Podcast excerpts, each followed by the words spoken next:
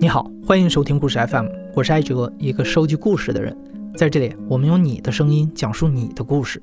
每周一、三、五，咱们不见不散。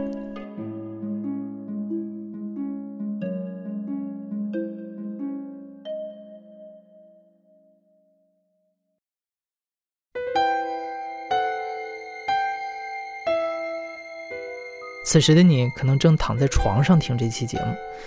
我发现人躺在床上的时候，很少会立刻睡着，一般都会闭上眼睛胡思乱想一会儿。当你逐渐沉浸在一段想象当中的时候，你最容易睡着。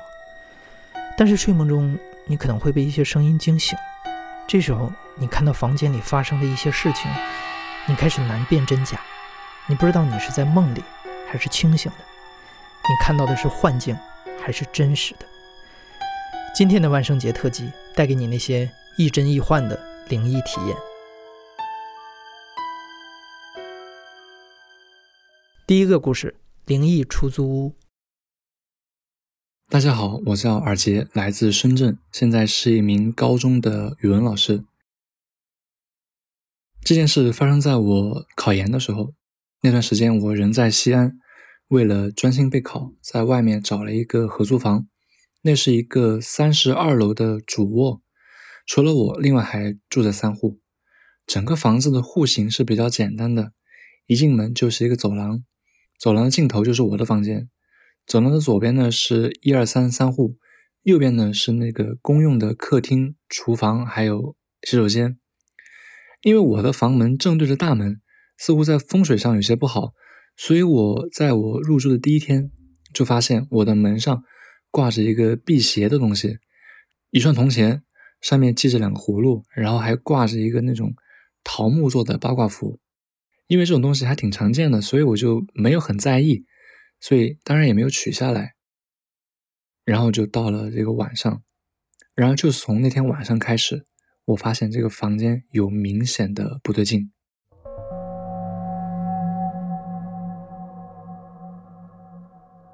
我是一个很容易入睡的人，但是那天晚上我翻来覆去都睡不着，一直磨蹭，就到了晚上的三点多。我很清楚的记得应该是三点四十，那个时候我整个人还特别特别的清醒。就在我清醒的时候，我听见了房子的大门被打开的声音。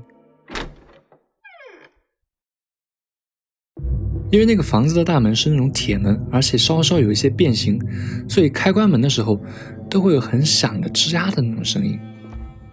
门一开，我就听到了那种高跟鞋走在木地板上的声音，也是特别特别的清晰。走了两步，就有咚的一声，听那个声音的远近，可以判断出来应该是在敲那个一的那个房间，但是一好像没有开门，脚步声又响了起来。走了两步，咚咚两声，声音更近一些，听得出来应该是在敲二的那个门。这个时候我才反应过来，这个人应该是在挨家挨户的敲门，好像是每次多敲一下。然后我就侧身起来继续听，就听到了他又走了两步，走到了三的门口，咚咚咚三声。我继续听，就听到了脚步声，走到了我的门口。走到我门口之后，他就停了，停了差不多有将近一分钟，就转身，脚步声就渐渐的就走远了，然后大门被关上，声音慢慢慢慢的完全消失。我不明白这是为什么，我想可能是某一个住户他喝醉了，然后回来敲了门，然后又离开了。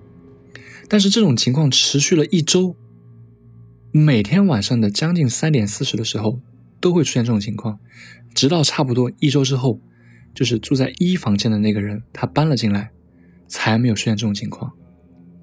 我后来才知道，在那个人搬进来之前，整个房子只有我一个人在住。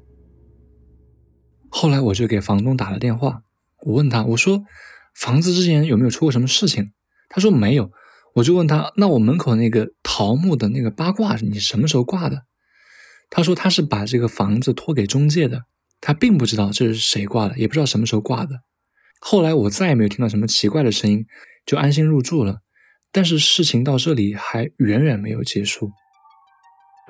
在那里住到了十一月，刚刚开始供暖的某一天，那个时候我正在熬夜赶论文，不知不觉就到了凌晨。就在那个时候，我听见了饮水机里面开始有那种冒那种小水泡。你知道，就接水的时候都会冒那小水泡，但是冒了水泡，水龙头却不出水。我当时细想了一下，突然一下觉得这个汗毛耸立，因为它断断续续持续了十几分钟的冒小水泡，但是接水口一滴水都没有流出，这就好像是好像是水被人凭空给喝掉了。那个时候我整个人有些害怕，但是呢，因为要赶论文。所以我就只是觉得它有点吵，我就把这个水桶整个的给取了下来，就放到了这个地上，然后转身回座位继续写。但是没有做几秒钟，我的房间的灯砰的一声就炸了，然后就熄灭之后，房间陷入一片漆黑。我当时试了一下开关，灯还是能亮的，但是是有那种特别特别严重的频闪，就是多开一会儿就让你那种。感觉到眩晕的那种，所以我就没有开，就把那个备用的台灯拿出来，就继续写。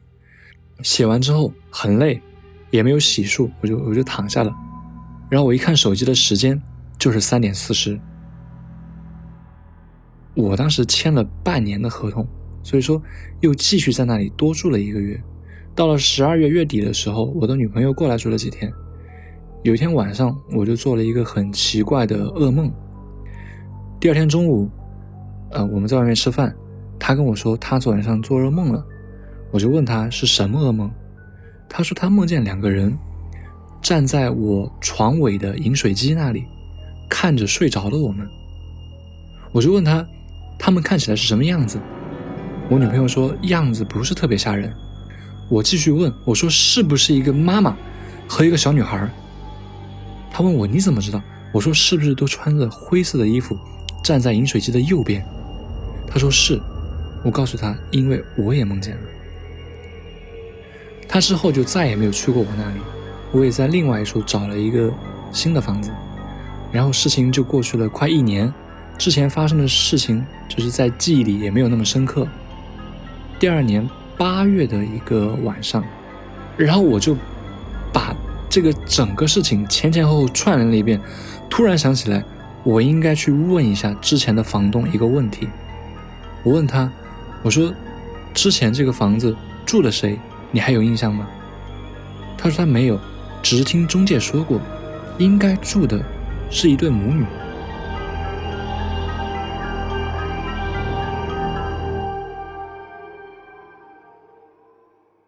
第二幕：镜子前的男人。我叫小静，今年二十四岁。目前是在一家商贸公司做文员，我记得是二零一七年的四月份，那个时候正好是清明节。我当时在读书，那天我和我前男友约定周六，呃，玩了一天，然后到了晚上，我们订了一家酒店。当时进了酒店以后，前台给我们开了一间房间，我记得是特别靠里面的一间房间，在一个角落里面。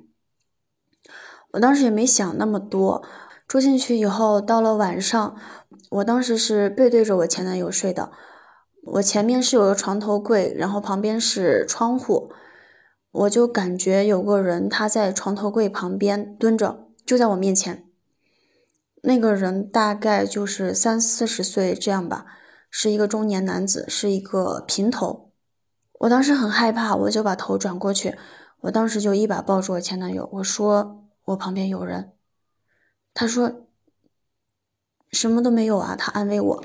当时他就拍了拍我的后背，但是我当时的感觉就是，并不是我前男友在拍我，而是那个男的在拍我。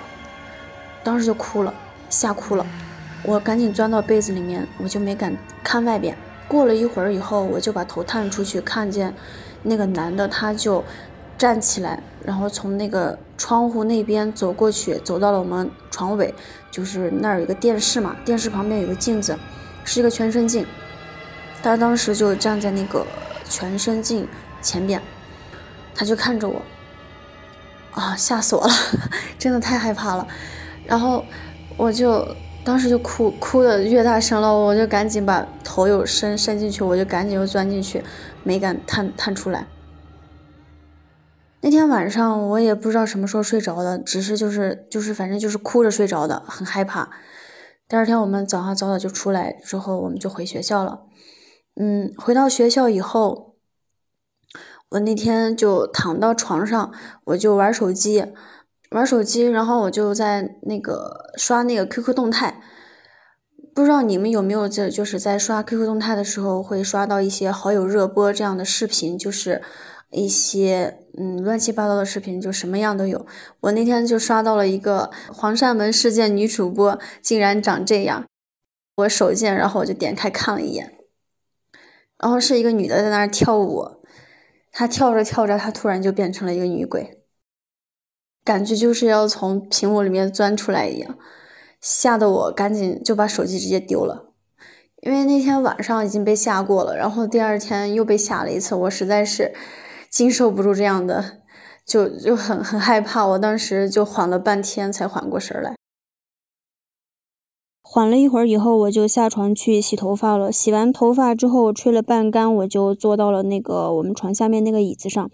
当时坐了大概有几分钟这样子吧，然后就感觉身体很不舒服，呃，浑身发冷，都冷的都在发抖，好像是发高烧了。那天晚上就烧到了三十九度多，我整个人的意识都不是很清楚了。到了第三天，我实在是扛不住了，然后我就去，呃，给家里人说，家里人说，要不你就去医院看看吧，嗯，然后大夫他就说你那个啥，嗯，你要么就输点那个退烧的药吧。我记得就是感觉好像医院人很多，就是那个病床，就是那个病房里面的病床都。不够用了，然后就一些病床就放在那个嗯医院那个走廊的那个过道里面，就很奇怪，不知道为什么，就虽然说人很多吧，但是当时就那个过道里面竟然就只有我一个人在那儿，就是输液，很很诡异，真的现在想起来真的很诡异。当时就我一个人在那儿输液，然后我就听见有人好像是在喊我，当时喊我的那个声音是我前男友的声音。嗯，他在喊我的小名，我并没有去答应，但是我头转过去看了一眼，那个医院那个过道里面真的是空无一人，没有一个人，当时就很害怕，然后就嗯赶紧给前男友发信息说你什么时候来，他说他一会儿就来，然后等到他来之后，我就给他说这件事情，他说你可能是太虚弱了，然后出现了幻听，也没有再去多想。那天从医院输完液以后，我就回到学校。呃，那天就躺在那个宿舍的床上，翻了翻相册，翻着翻着就看到了一个，呃，是一个单独的相册，就是里面是一个视频。那个视频的话，就是那个封面特别的诡异。呃，我之前是从来没有见过这样的视频的，所以我就很好奇，想看看到底是什么东西。呃，然后我就点开看了一眼。画面是一个，嗯，是一个灵堂，然后中间就是一个很大的一个黑白色的那个相框，旁边都是花圈，下面就跪着一些穿着白色的那个孝衣的那个人，然后就在那儿哭，当时还放着桑乐，然后那个相框上面的那个人，他就是是一个平头，然后三四十岁。当时的第一反应就是，他就是我那天在酒店看到的那个人，就他们的发型都是一模一样的。看到这个之后，我就很害怕，我就赶紧把这个视频删掉了。我当时就觉得特别的恐怖，就觉得很莫名其妙，很诡异，很诡异。为什么会这样的视频会出现在我的手机里面？然后到了。第我也不知道是第几天了，就是降不下来。然后那天我就说，要不我们回家吧。回到家里面以后，呃，我爸看到我的样子就很惊讶，因为他说我当时脸整个人的脸就是没有一点血色，整个人都是黑黄黑黄的，完全就不像以前。他说你是经历了什么，怎么变成这个样子了？我爷爷也很惊讶，因为他们好像就是老一辈人都好像知道这样是。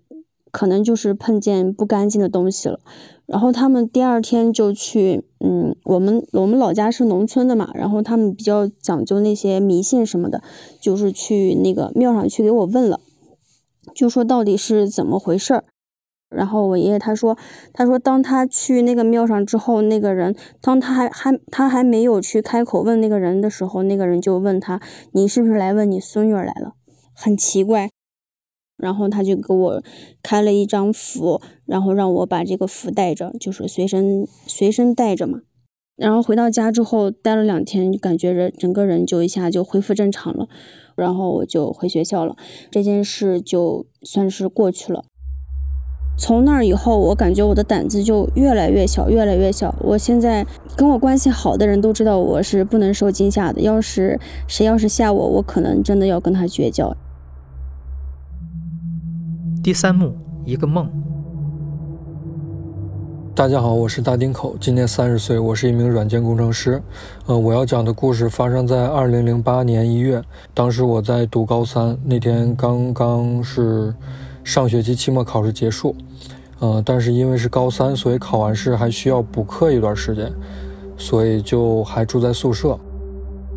啊，那天晚上我就莫名其妙的做了一个梦，梦到一个场景，那个场景是雪白雪白的，呃，场景中间放着一张床，床上盖着白布，我母亲和我奶奶都围在床周围。啊，低着头在那儿默默的流泪，啊，然后大家发现我进这个场景以后，就是眼睛齐刷刷的看着我，嗯，那时候我就是慢慢的走向那张床，我走到床边，慢慢的把白白布掀开，发现躺在上面的是我的父亲，他当时睁着眼，笑着跟我说，他要走了，你和你的妈妈要好好的，然后就慢慢的闭上了眼睛。当时我心里一沉，感觉在梦里边眼泪就喷涌而出，放声大哭，然后哭得特别伤心。哭着哭着，然后就是我室友突然拍了拍我，告诉我快上课了，你赶紧起床嘛，就把我从梦里边叫醒了。但是我发现我眼睛就是脸上全是泪，然后心情特别沉重，就是感觉还沉浸在那个梦里边。呃，因为那个梦实在太真切了。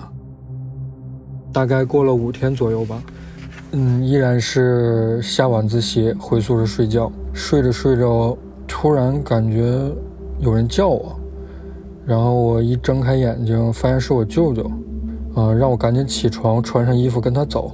我一看表，当时刚凌晨四点，三四点钟，当时就特别懵，走向。学校门口的时候，就是感觉，就是学校那种昏黄的灯光，感觉气氛特别凝重。我我就问他，特别着急，我说什么事儿？他当时没说话，就摇了摇头，但是看出来他心情应该也挺沉重。到我家门口，发现我家门大敞四开的，里边还能传还传出哭的声音。我就走向我家卧室。发现单独又搭了一张临时的床，然后父亲当时眼睛闭着，然后特别安详的躺在床上。我妈妈和我我奶奶当时也在床边，就拉着我说：“你快快来看看你爸爸，啊，你爸爸没了。”就在那一瞬间，我就突然感觉五天之前的梦境竟然跟……现实重合了，就是有一种特别错乱的感觉。后来，我妈妈告诉我，我爸爸是当天凌晨一两点钟，然后突然就是在床上啊啊的叫了两声。救护车来了以后就说人已经没了。后来分析可能是脑出血或者是这一类的疾病。其实这件事发生以前，我也是个坚定的唯物主义，但是这件事以及以后发生的一些事，就让我就觉得亲人之间可能会有一种冥冥之中有一种心灵感应，或者是玄学，肯定是会有一些这种联系的。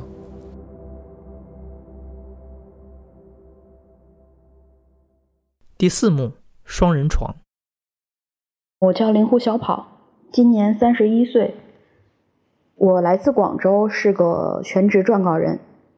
嗯，这件事情大概发生在我毕业两年，也就是二零一四年左右的时候。当时我是在一家轨道交通行业的公司工作。这个行业它跟别的行业有一点不同，就是它有的时候，无论你这个岗位是文书工作还是说安全工作。你都必须得二十四小时会保持你的手机是待机的，你的人也是要待机的。所以说，当时我保持了两个习惯，一个就是手机会放到枕头底下，还有就是我睡觉从来不会睡得非常死，就一一有点什么动静我会醒过来。嗯，事情发生在一个冬天的凌晨，大冬天我一般会把那个被子盖到我的半张脸。然后这样就不会有一些冷气漏进来。然后我睡到一半的时候，突然间就听见有一个脚步声从我卧室的门外走进来。嗯，这个脚步声很奇怪啊，就好像一个人他睡到一半，呃，突然想上厕所了，然后他就穿着拖鞋去上厕所，或者是他渴了，他穿着拖鞋。慢悠悠的、轻松的来到客厅去倒一杯水给自己喝，呱嗒呱嗒就这样走。当时我第一反应是我们家是不是进了小偷？但是我觉得这个世上怎么会有这么心大的小偷会穿着拖鞋来人家里面偷东西？我当时想挺多的，就比如说是不是小偷的鞋不合脚？当他走到我的床头附近的时候，我突然间意识到，这个可能情况有点不大对，我就把那个被子又稍稍的往上拉了拉，把整个脸都埋到了被子里，然后假装我睡熟了，一动不动，我甚至在被子里都不敢睁眼睛，然后那个声音就停在了我的床头旁边，我就。尽量小幅度的用我的手从我的枕头底下掏出来手机，就在想是不是要打电话找找人什么的。我就打开了我手机的通讯录，翻翻翻翻到我比较熟的同事，我就在思考我要不要打这个电话，因为一旦我打了，肯定会有一些彩铃声啊，或者是嘟嘟的声音。会不会惊动这个人还是东西？万一要是他被惊动了，会不会做出一些过激的事情？然后我就僵持着，然后那个声音就吧嗒吧嗒吧嗒又开始走。我想啊，这个大爷终于离开了。结果他好像并没有走出我卧室的意思，他就绕到了我床的另一角。就是当时我睡的是一个双人床，我平时睡在右边，然后那个床左边是没有人的，然后他就绕到了左边的床角的那个位置，就在这个时候，整个床就我就感觉到整个床轻微的就震动了一下，好像有一个人坐到了你的床上，我就。整个头就懵了，就嗡的一下，极度恐惧之下，就有各种各样的问题突然间涌了上来。当时最先涌上来的问题就是，我是不是得换个房子了？这个地方是不是会一直闹鬼？他是不是想躺下来？他要做到什么时候？他是不是在看着我？他到底要干什么？我当时就就觉得各种各样的问题。塞过来以后，就突然间生出了一种生气的感觉。凭什么我的房子你要过来？是我的床，你为什么要过来睡？就你凭什么要进来闹我？我就突然间把被子拉起来，然后我坐起来了，也不知道为什么，也也也敢看他，我就把被子这样拉起来坐起来，然后就想瞪着他说一声滚，但是。现场是没有人的，在依稀的黑暗中，那个地方就是没有东西。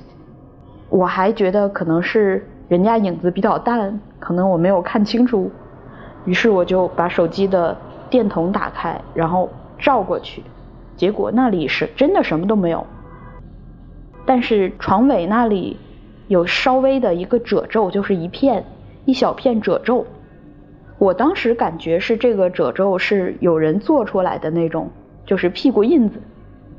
我当时就各种就是安慰自己吧，就说应该是做梦，其实并没有醒，刚才只是做了一个很古怪的梦，我就又躺下来了。但是这件事情终归是让我觉得有一些心有余悸吧，我就又回到了我的被窝里面，然后。我就觉得是不是这个时候应该打电话求助一下，就找人聊个天壮壮胆这样。我就又回到了我的那个被窝里面，然后我就想打电话给我的夜班的同事，就相熟的夜班同事。结果我发现手机的通讯录是打开的，就正好是停在呃我夜班同事的那一栏。而且正好是停在了我第一反应应该找的那个同事的那一页，然后我当时就在想，既然我的手机通讯录是打开的，那刚才的事情到底是怎么回事呢？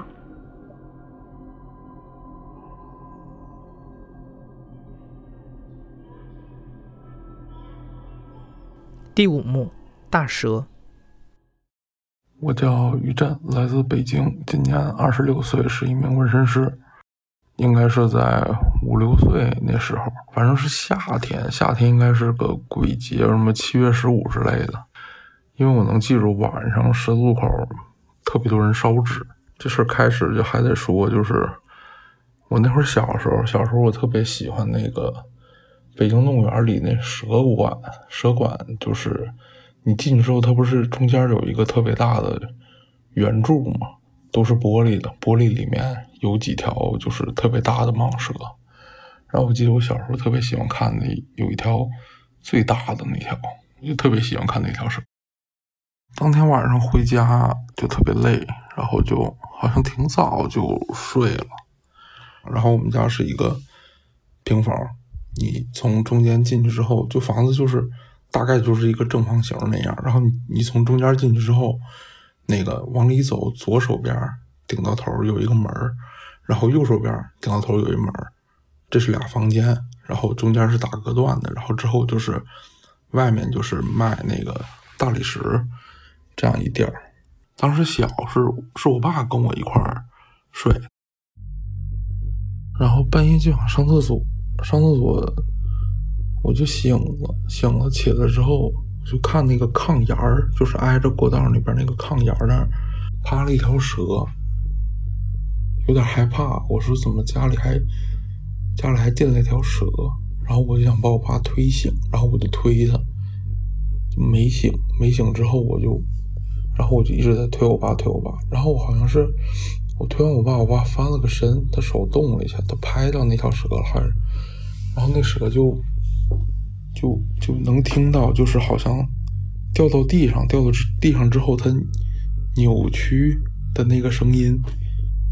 我就趴在那个被窝里，捂了一会儿没声了，我就起来了。起来之后，我看那蛇就没了，没了。但是就是嗯，一进门那个过道刚开始那个地方那儿蹲了个人。特别黑，也看不清，就是个黑影，就蹲在那儿，大概就是能看到是一个男的，还挺壮的，短头发。然后我就特别怕，我就推，一直在那推我爸，我想把他叫醒，让他陪我去厕所。然后怎么叫都不醒，怎么叫都不醒，我就把头猫在被窝里面，然后不知道猫了多长时间，我实在是憋不住了，我就起来了。起来，偷偷从那个被子那个缝里面偷偷看了一眼，哎，没有了，蛇也没有，人也没有了，我就赶紧就出去上厕所。回来之后，我一进那个从中间那个门出去上完厕所，你要从里面把那个门锁一下，然后我就锁门转身的时候，我就看到那个黑影蹲在那个角落那个位置，因为边上都是放着大理石那些乱七八糟各种花色，我就想赶紧回屋。我刚跑，我就感觉到墙角那个人站起来了，站起来就要往我这边溜达。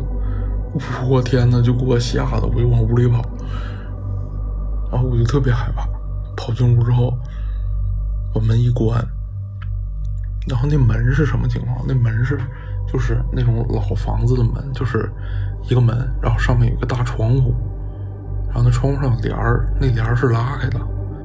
我进屋之后，我就把门关上之后，我就看到那条蛇在这个过道的最里面盘在那儿，然后头是伸着的，就在那儿吐它那个须子。然后我就回头看了一眼，那个人越来越近了，我更害怕了。我赶紧，我跟疯了一样，我就往床上冲，然后我好像还踩到我爸了。我跑到床上，我就猫在被窝里，猫在被窝里半天也没动静，我就抬头看了一眼。我看到那个蛇还是在那个过道的最里面，然后伸着须子，就是它抬的特别高，它把那个身子，然后那个窗户那儿那个黑影那个人就站在窗户外面，他就在那儿站着，他也不进来，然后那个蛇就在那儿冲他吐须子，我觉得他可能是怕那条蛇，然后之后我也不知道过了多长时间，我就睡着了。然后之后我就没什么印象了，反正是发烧了。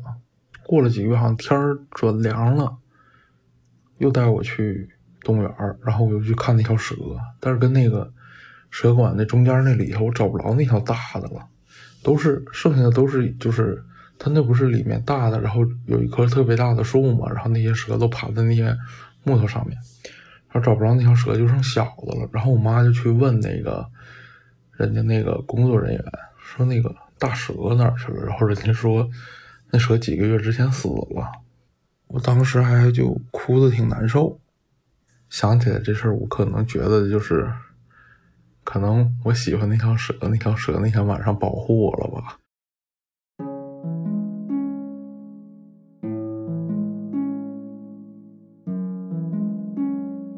你现在正在收听的是亲历者自述的声音节目《故事 FM》，我是主播艾哲。本期节目由野捕制作，声音设计孙泽宇。感谢你的收听，咱们下期再见。